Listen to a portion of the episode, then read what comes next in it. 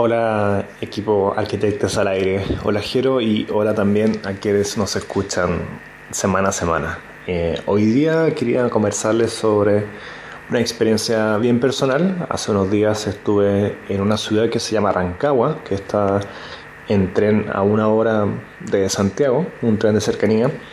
Y eh, Rancagua eh, está en el Valle Central, que define gran parte de la población en Chile una ciudad clásica española, o sea, fundada por españoles, eh, estructura de Amero, Plaza de Armas en el centro, en fin, esa racionalización de la, de la naturaleza en el proceso de la colonización de, de América.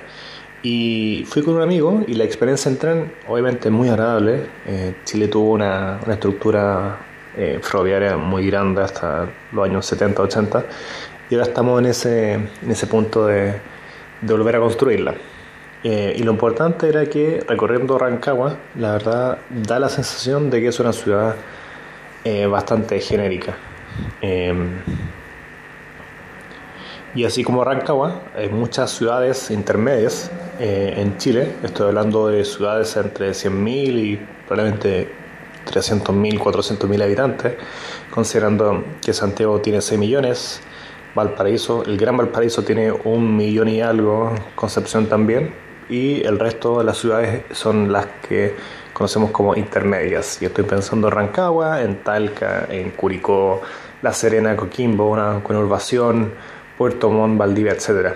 Y la verdad es que hay una idea de que la ciudad intermedia en Chile es insípida y fome. Fome es algo aburrido.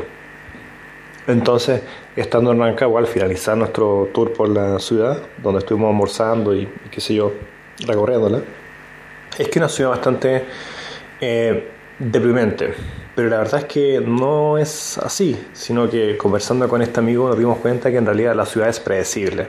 Es una ciudad sin sobresaltos y de hecho se habla mucho eh, en Chile de, de, este tipo de ciudades. De hay un libro muy bueno que se llama Ciudad Fritanga, que es de la editorial Bifurcaciones y que Ricardo Green fue el editor y que explora la historia, crónicas de ciudades no metropolitanas, son cerca de 20, 30 ciudades, eh, y que hace un análisis sobre estas ciudades y qué son.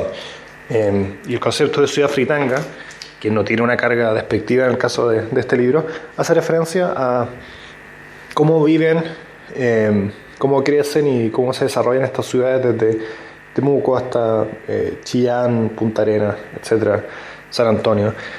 Y como son ciudades que en un país centralizado como Chile eh, no tienen la épica de, de, la ciudad. Y yo siempre he sido de la idea que el turismo en Chile es de paisajes, no es de ciudades. Yo creo que ciudades que uno podría visitar en Chile como tal son, bueno, obviamente Santiago, el Paraíso, Concepción, como mencioné Sumaría Valdivia, probablemente Punta Arenas, eh, Castro quizás, pero en sí eh, la estructura del turismo en Chile se define por naturaleza y la ciudad donde uno duerme simplemente, pero no hay un turismo urbano como eh, uno se podría imaginar. Entonces, en realidad, y pensando en Rancagua, también hablo de todas las ciudades intermedias o fritangas, como dice Ricardo Green y, y el equipo de la editorial Bifurcaciones como ciudades que en realidad son predecibles, pero son sumamente seguras, eh, son, sin, no tienen ningún sobresalto como ciudades, eh, y son tranquilas y son seguras. Entonces, eh, lo que a nosotros a primera vista como santeguiros nos parecía como algo aburrido y, y, depresivo, en realidad es una ciudad sin sobresalto. Y un amigo se, atreve, se atrevía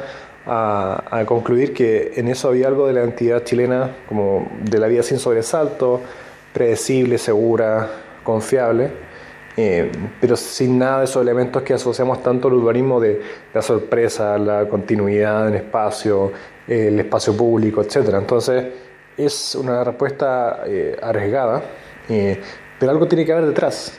Y probablemente al momento que escuchan esta columna, ustedes pueden estar pensando lo mismo sobre Argentina. ¿Cómo funciona Buenos Aires? ¿Cómo funciona Rosario, Córdoba, Mendoza? Eh, dentro de esa, de esa escena eh, nacional. ¿Cuál es el rol, entre comillas, que cada una de esas ciudades tiene? ¿Cuál es la imagen que tienen ustedes del resto del país? y qué esperan también de, de, las ciudades. Obviamente Argentina tiene una historia muy interesante con, con todo el tema de expansión hacia, hacia el interior. El caso de Chile es esa colonización del Valle Central, un clima también predecible, muy agradable, pero sin ningún sobresalto. Entonces hay una provocación acá con esta columna de decir, ¿qué define la ciudad? Es simplemente un tema de voluntad, hay un tema de identidad, se ve reflejada la identidad nuestra de cada país en las ciudades, algo dice. Em, a mí no me deja sorprender que en la frontera norte de Chile, entre Perú y, Chile, eh, entre Arica y Tacna, que deben haber 40 kilómetros, em, la diferencia es brutal, es muy marcada, siendo que están tan cerca. Son ciudades que eh, comulgan mucho más entre sí que con sus respectivas capitales. O sea, entre Tal, y, Lima, y Erika y Santiago, la diferencia es tremenda, la distancia es tremenda y comulgan más entre ellas que con sus propios eh, centros. ¿Cómo pueden ser tan distintas? ¿Qué es lo que define una ciudad? ¿Es un tema normativo? ¿Es un tema cultural? Em, ¿Es todo eso? ¿Es un tema de político, cultural, económico? A mí es una gran pregunta y esta vez eh, invito a ustedes a, a, cuestionarse eso, a plantear cómo ustedes entienden eh, culturalmente sus ciudades, em, qué rol cumplen y cuánto de la arquitectura puede llegar a intervenir eso. Eh, porque las ciudades siguen desarrollándose y son bastante predecibles en términos de arquitectura, pero ¿qué motiva a hacer un proyecto excepcional? ¿Qué motiva que una ciudad sea mucho más atractiva que la otra? Eh, ¿Es económico, es social?